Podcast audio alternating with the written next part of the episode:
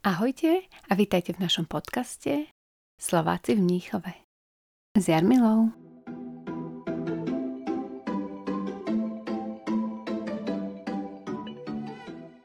Piatá časť. Dnes s Ivanou, zdravotnou sestrou z Martina. Prvý rok, deň a pol týždeň škola, druhý a tretí rok len jeden celý deň v škole. To bolo započítané aj ako pracovný čas. Ja som dostala aj podporu od štátu, od pracovného úradu. Finančne sa to dá. Učiteľ, Učiteľka, lekár, zdravotná sestra, zdravotná sestra, majster, kuchár. Ivana má ukončenú zdravotnú školu na Slovensku, je mama dvoch detí a úspešná absolventka Beru v šúle v Mníchove. Ivana z Martina, ktorá žije v Mníchove 8 rokov. Ahoj Ivana. Ahoj. Ďakujem, že si prijala moje pozvanie a že nám porozprávaš o sebe a podeli sa so svojimi skúsenosťami. Prečo som si vybrala práve teba? Vybrala som si ťa preto, lebo si myslím, že môžeš byť vzorom pre mnohých Slovákov. Úspešne si ukončila odborné vzdelanie v- tu v Mníchove a to dokonca v skrátenom čase a s výbornými známkami. Zvládla si to aj s dvoma malými deťmi, čo tiež stiažilo podmienky vzdelávania prípravy na písomky a skúšky. Odborné vzdelávanie si tu absolvovala formou duálneho systému. Týmto podcastom by som chcela povzbudiť aj ostatných Slovákov, aby sa neobávali a rozhodli sa pre odborné dovzdelávanie, ktoré je potrebné na prácu tu v Nemecku. To, že to nie je až také hrozné a ťažké. Začneme hneď tým, že nám porozprávaš, kedy si prišla do Mníchova a prečo. Prišla som do Mníchova v roku 2012 a bolo to vtedy celkom náhodne, lebo môj vtedajší partner si našiel prácu, za ktorou musel cestovať do Mníchova. On ma občas zobral a tam som vlastne spoznala jeho kolegu. My sme sa potom rozišli, ale ten kolega mi ponúkol, že môžem ho bývať pred jeho byt, platila firma, takže mu to bolo ako tak jedno. Takže som bola sama a hľadala som si prácu. Vlastne som vtedy začala úplne od nuly, pretože v, na Slovensku v škole som mala angličtinu, takže ja som musela ešte aj kurz robiť. No veru, s jazykom sa tu boríme na začiatku skoro všetci. Kým sa dostaneme bližšie k tvojim začiatkom tu v Níchove, porozprávaj nám ešte, odkiaľ pochádzaš a čo si študovala na Slovensku. S akým vzdelaním a skúsenostiami si sem prišla? Som z Martina a dochádzala som do Žiliny na strednú zdravotníckú školu, potom som vlastne išla do toho Mníchova hneď. Keď si prišla sem, tak v prvom rade si sa musela naučiť jazyk. Platila si si sama? Platila som si, to bol intenzívny kurz, chodila som od 8 rána do 13.45. Ako som vlastne nevedela nemecky, tak som si musela nájsť aj k tomu prácu, ktorá bola teoreticky bez nemčiny. A to som vlastne začala robiť upratovačku.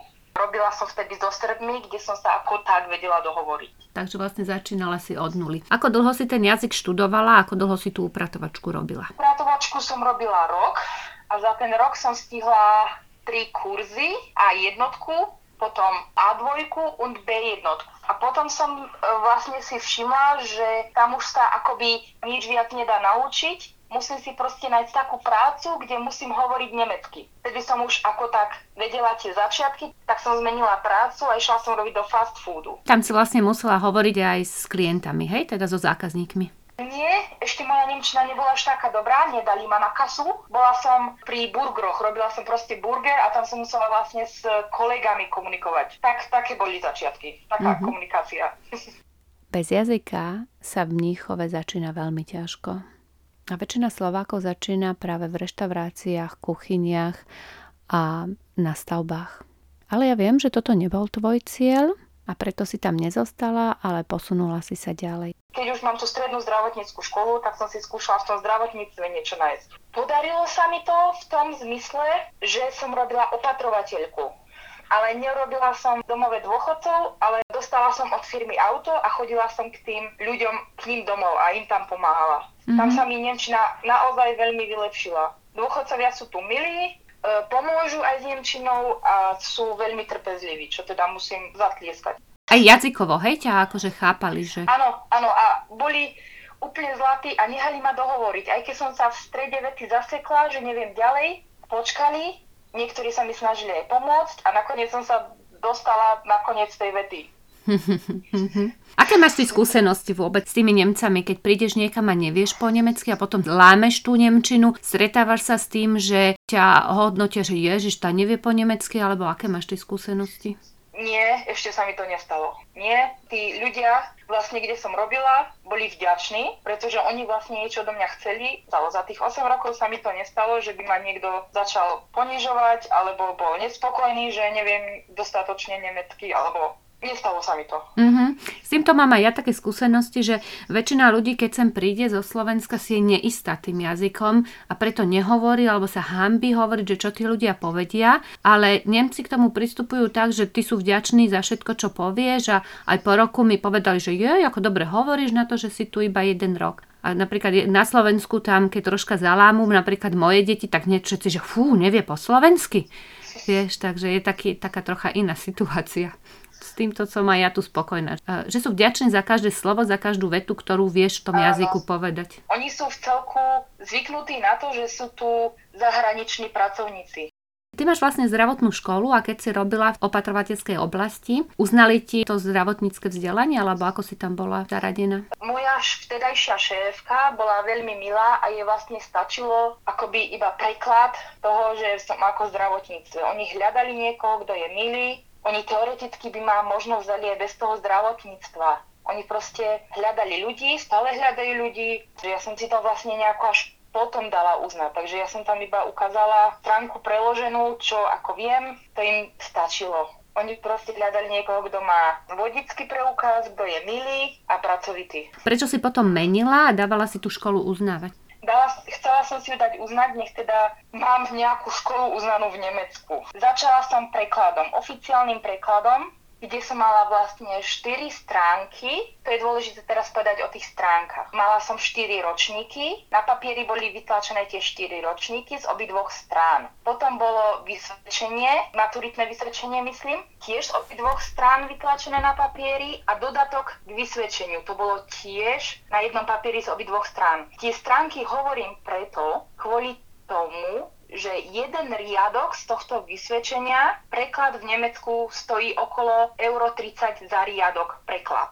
oficiálny. Takže ja som mala dohromady 6 strán z oboch strán. Ten preklad ma vyšiel zhruba na 400 eur.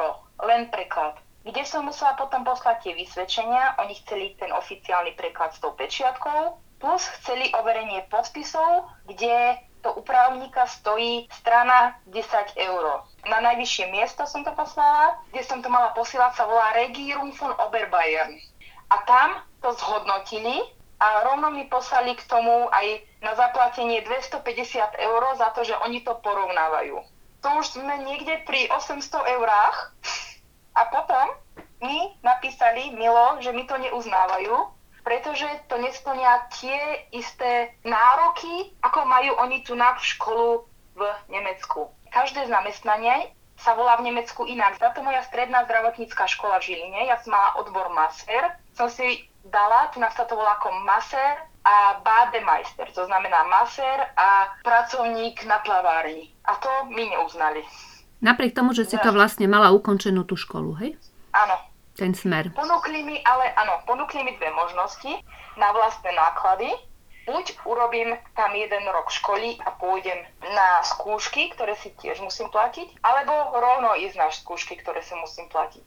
Keďže ja som vedela, že túto školu teoreticky nechcem ani vykonávať v Nemecku, takže som sa na to ako úplne nejako už som rezignovala, tak povediac. Mm-hmm. Pozerala som sa ale, čo by som chcela robiť a to bola u doktorky, takže som sa rovno pozrela. Tá škola sa volá Medizinische Fachangestellte a začala som tú školu robiť. Mm-hmm. Myslíš si, že by ťa zobrali na to miesto, kde teraz robíš, keď si ukončila to odborné vzdelanie ako medicínische Fachangestellte? Zamestnali by ťa aj bez tejto kvalifikácie nemeckej? Nie, v tomto odbore nie. Na jednu stranu majú aj pravdu. Ja napríklad s tou maserskou školou by som nevedela odoberať krv Takže ja by som si tak či tak tu nám musela niečo buď k tomu dorobiť, alebo tak či tak túto školu začať. Ale ja som si to chcela dať overiť, napríklad, že by mi na tejto škole, čo som robila, nemeckej, by mi mohli strhnúť pol roka dolu, že by som už mala vlastne uzavnú tú školu na Slovensku. Keďže to nevyšlo, takže som tam e, musela ostať celé tri roky hneď od začiatku akoby. Teraz poďme k tej škole. Aké boli tvoje najväčšie obavy, keď si tam prišla? Moje najväčšie obavy boli v tom zmysle, že som mala v tom čase dve malé deti. Vtedy bola moja dcera štvoročná a môj syn jednoročný. Oni chodili do škôlky a do jaslí. Ako som to počítala vlastne ďalej, tak v tom poslednom ročníku, kde som mala mať skúšky, moja dcera začala chodiť do prvého ročníka. Takže ja už som aj so stresom už dopredu počítala, takže ja som bola na začiatku úplne vystresovaná. A tam som vlastne spoznala teba, milá Jarmila, a tam si mi naozaj pomohla. V čom som ti pomohla? No psychicky, že si ma podporila a že si vlastne vedela, aká škola tam je. Vedela si, že už mám vlastne tú maturitu, takže toto bude pre mňa tiež ako hráčka. Takže fakt si mi pomohla psychicky. Mm-hmm. V čom som ti vlastne psychicky pomohla? V čom konkrétne? Ja tlačím do toho, že aby si povedala, no ale povedz. No, vedela, že tie nároky na tejto škole nie sú až také vysoké, ako bývajú na maturitnej škole na Slovensku a že si teoreticky vedela, keďže tam robíš, si vedela porovnať tú nemeckú mentalitu s tou slovenskou mentalitou a vlastne aj tie nároky a možno si aj v mňa dúfala a verila. všetko pomohlo. Tak mhm. všetko pomohlo. Mm-hmm. Hej, presne tak, lebo čo ja tu badám u ľudí, ktorí prídu zo Slovenska, že si netrúfajú z dôvodu jazyka ísť ďalej a uznať si a robiť niečo v tom svojom odbore, ale v podstate, ja som videla, že ty to veľmi chceš, mala si skončenú strednú školu s maturitou a kto má na Slovensku skončenú strednú školu s maturitou, urobí ľavou zadnou nohou aj Ausbildung. To som ti hneď na začiatku povedala, nestresuj sa, troška budú stresy kvôli deťom, ale čo sa týka toho obsahu, to zvládneš úplne e, bez problémov. A musím ťa veľmi pochváliť. Napriek tomu, že mal, si mala dve malé deti, musela si chodiť do roboty, lebo aj to treba povedať, že duálny systém znamená, že chodíš do roboty a popri tom ešte aj školu robíš, si to super zvládla, dokonca si to zvládla ešte skôr ako ostatní v tvojej triede a ešte aj s výborným abšlusom, s výbornými výsledkami. Známky sú výborné, takže si to zvládla na výbornú.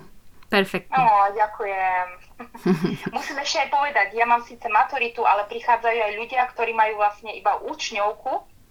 Musím povedať, z tej maturity nie som až taká dobrá. Maturitu som zvládla na druhý krát, takže ľudia, nebojte sa, ide to. Veru, ide to. Čo bolo podmienkou na to, že vlastne ostatní študujú 3 roky a ty si to zvládla za 2,5 roka. Čiže napriek tomu, že máš dve malé deti, popri tom si chodila do roboty, popri tom si robila Ausbildung, napriek tomu si to zvládla. Koľko v triede ste vlastne boli, čo to zvládli takto predčasne o pol roka skrátene? V mojej triede sme boli 28 a skrátili sme 4 to je trojročná škola. V druhom ročníku musí byť z každého predmetu priemer do 2,0. Vtedy môžete požiadať o skrátenie. Požiadala som o to, vyšlo to, ešte som aj s veľmi dobrým výsledkom odišla do školy. Áno, veľmi, veľmi dobrým.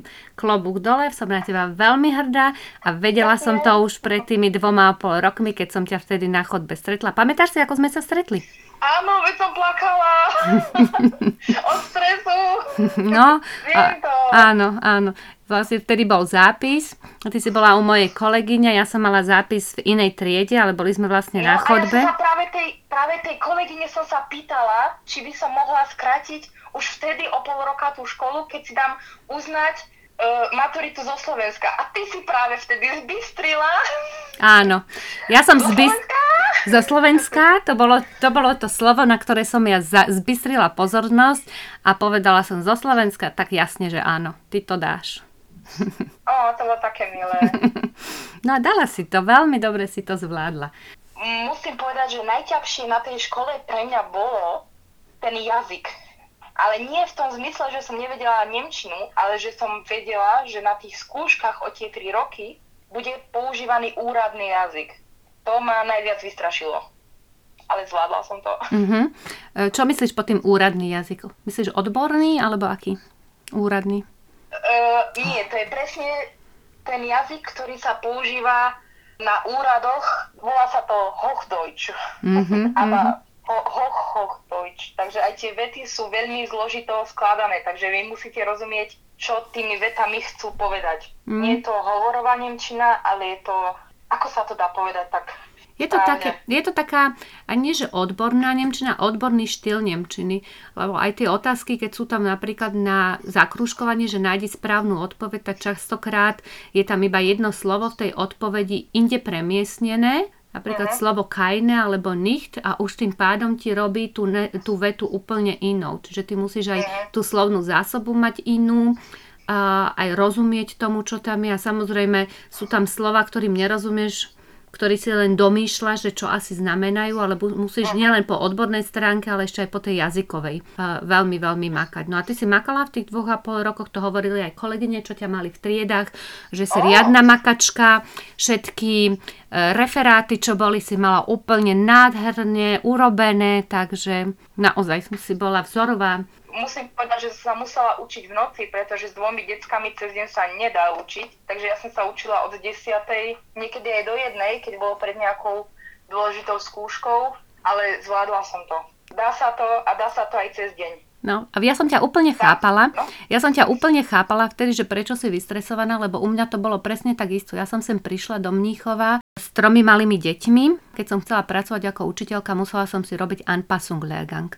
To je vlastne to, čo ponúkli aj tebe. To, čo som je, no, hm, že buď, buď si ideš študovať a potom ideš na skúšku, alebo ideš rovno na skúšku. No ale kto ide rovno na skúšku, musí byť totálne super perfektný, lebo to sa nenaučíš sám. Čiže ja som si zvolila tú druhú možnosť, že som si išla robiť ten referendariát dva roky, popri tom som učila, lebo však peniaze potrebuješ tiež, to je tá druhá vec, že potrebuješ aj peniaze aj do školy chodiť. Popri tom som mala tri malé deti, chvála Bohu som mala manžela, ktorý mi s tým všetkým pomohol, ale zvládla som to. Preto som ťa úplne chápala, jaká si bola vystresovaná, či to ty s tými dvoma deťmi dáš, ale dala si to. Ťažké na škole bola tá Nemčina a potom bol naozaj aj problém pre mňa chodiť do školy s tými 16-ročnými deťmi, teda, alebo tínedžermi, ktorí sú vlastne úplne inak vychovávaní, ako sme my boli vychovávaní v ich veku.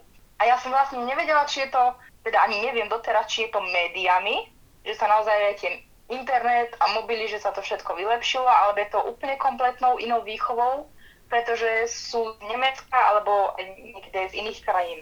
A to niekedy, niekedy som bola zarazená. Mm-hmm. Nie, niekedy milo, niekedy nemilo. Tých, čo som mala v triede, nerozmýšľali dopredu. Oni nerozmýšľali, čo bude za 5 rokov. Zarazená občas. Mm-hmm. Stáva sa to aj tebe?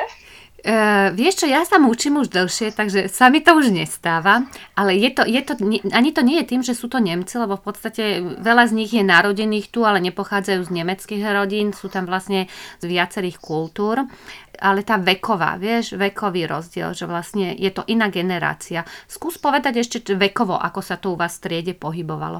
Mali sme tam medzi 16 a 18 ročným bolo najviac. Tie, ktoré sme skracovali, sme boli naozaj staršie. Ja mám teraz 30, jedna dáma mala 25, čo tiež skracovala, a dve boli mladšie, tie mali 18. Najstaršia bola jedna dáma z Ruska, tiež ktorá chcela robiť toto povolanie, ale nemala tú správnu školu.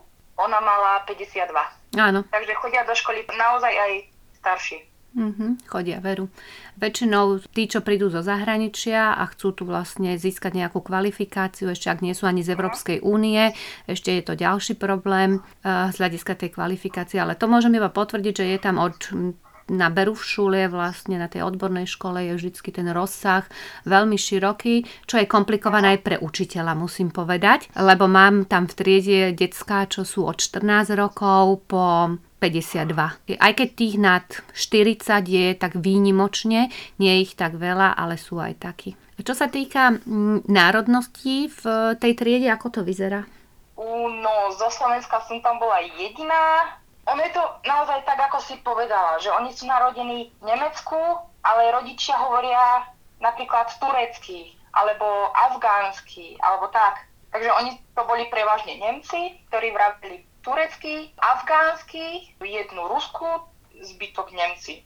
Ja mám väčšinou také skúsenosti, že v triede, kde je takých 27-28 žiakov, tak, tak maximálne 5 sú takí, že nemajú žiadnych zahraničných predkov, že sú vyslovene, že Nemci.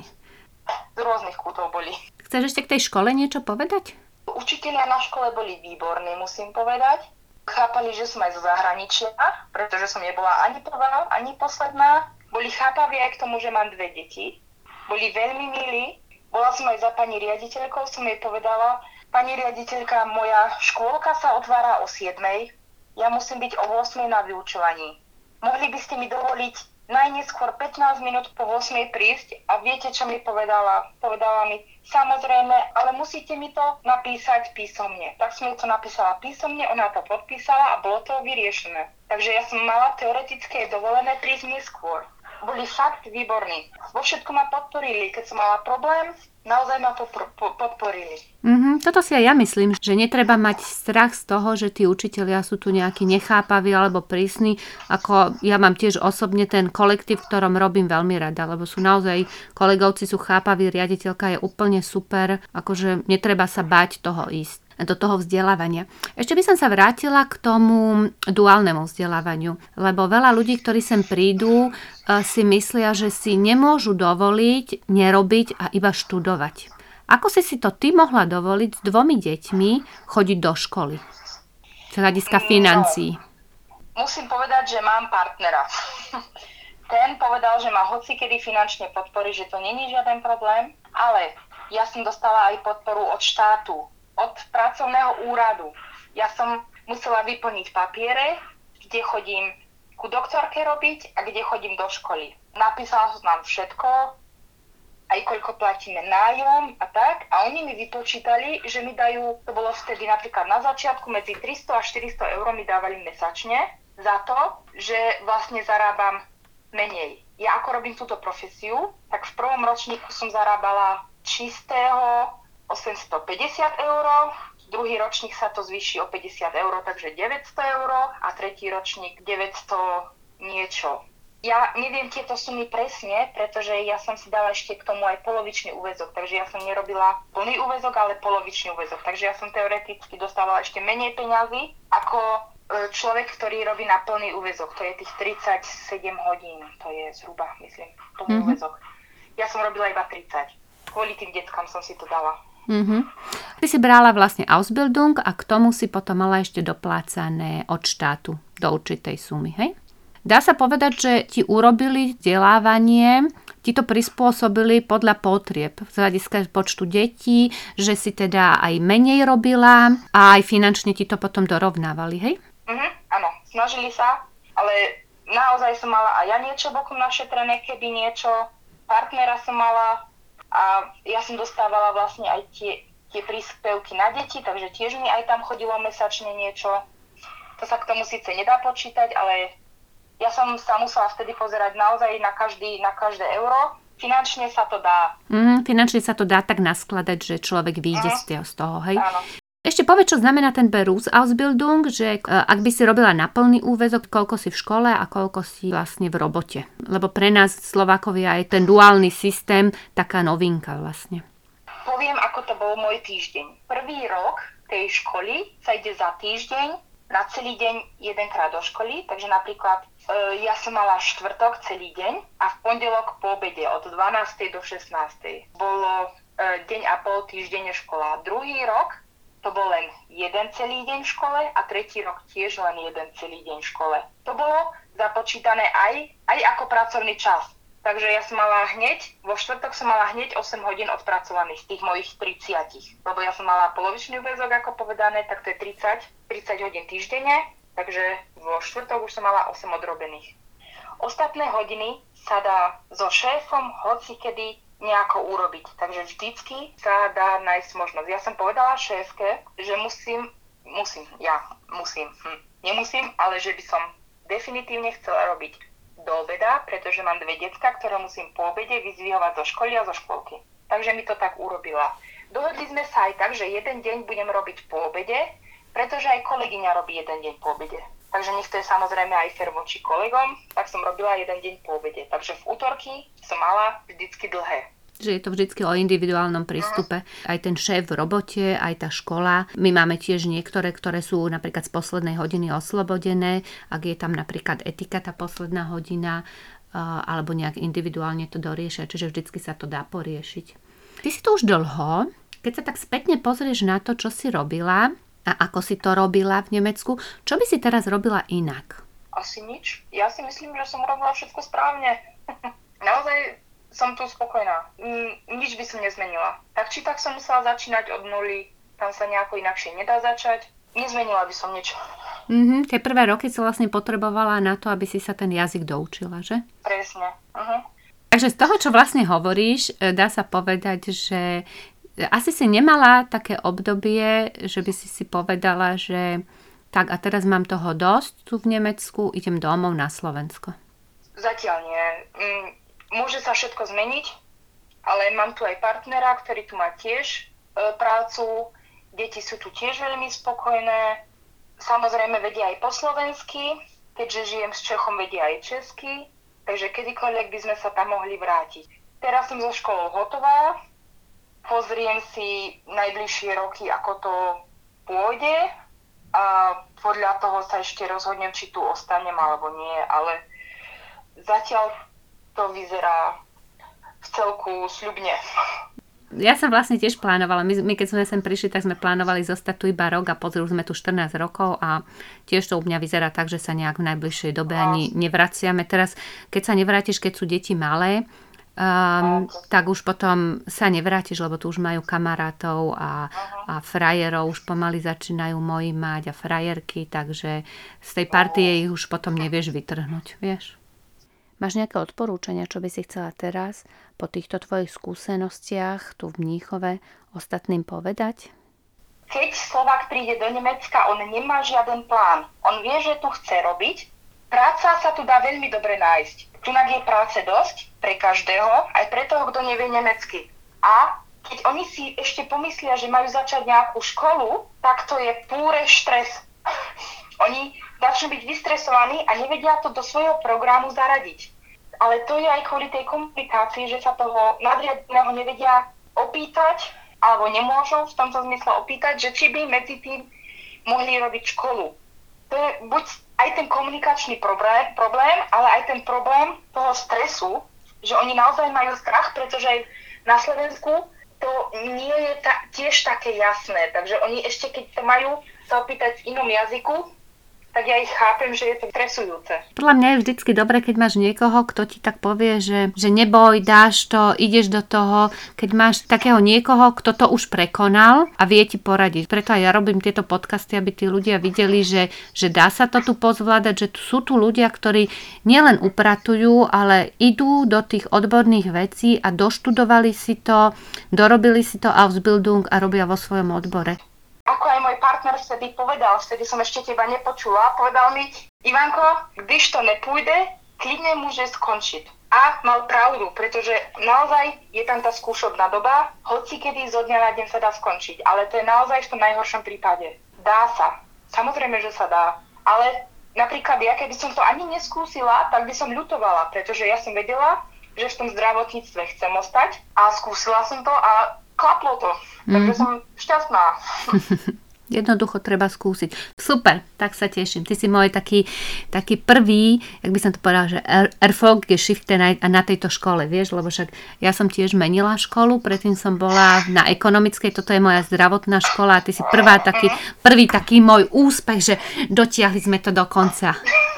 A ešte takto, ešte takto úspešne, vieš, s takýmto perfektnými známkami, aké si mala aj ty. Ale si si mi aj povedal, že teraz je tam aj viac Slovákov, aj Čechov, že už si spoznala nejakých žiakov. Áno, medzi tým. Takže super. Mhm. Áno. Tých som malo, že ja nestihla spoznať, lebo už som bola preč. Nie, dobre, že si preč, lebo to bol cieľom dostať vás zo školy preč. Samozrejme. Tiež by sa mi tam nechcelo ostať. Si vlastne ukončila školu, ukončila si svoje Ausbildung, svoje vzdelanie. A aké sú teraz tvoje plány? Kde robíš teraz a čo plánuješ do budúcnosti? Robím stále tam, kde som mala aj školu. Tunak sa to vraví, že ma šéfka prebrala. Takže prebrala ma, mám normálny plat a je to obvodná lekárka, ale pozerám sa očkom, kde by som ešte mohla robiť. S týmto zamestnaním môžem robiť kde len chcem. Môžem ísť do nemocnice robiť, môžem ísť k kôčnému robiť, môžem ísť na chirurgiu robiť. Toto je veľmi dobré zamestnanie, musím povedať.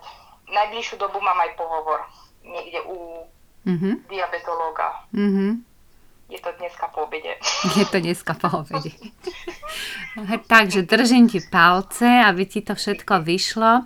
A ešte raz ťa chcem veľmi pekne pochváliť, že ako si tie 2,5 roka perfektne zvládla. Úplne si bola vzorná žiačka. S dvomi deťmi si to naozaj dobre, super organizačne pozvládala, lebo je to taký, také, na tú organizáciu také veľmi ťažké naozaj. Ale výhodou toho zamestnania, čo máš ty, že naozaj môžeš robiť v hociakej praxi, môžeš robiť v nemocnici, zdravotníctve zdravotníctve je nedostatok ľudí, takže podľa mňa si si vybrala veľmi dobrý smer a, a máš vlastne dobrú budúcnosť aj tu v Nemecku, čo ti veľmi držím palce. Ďakujem. Ďakujem ti veľmi pekne za rozhovor, želám ti všetko dobré, držím ti palce a zostávame v kontakte. Ahoj. Samozrejme, ďakujem, ahoj.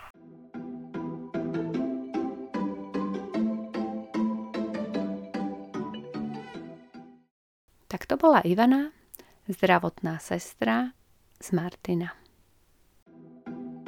Sme Slováci, sme Slováci, sme Slováci, Slováci v Mníchove. S Jarmilou.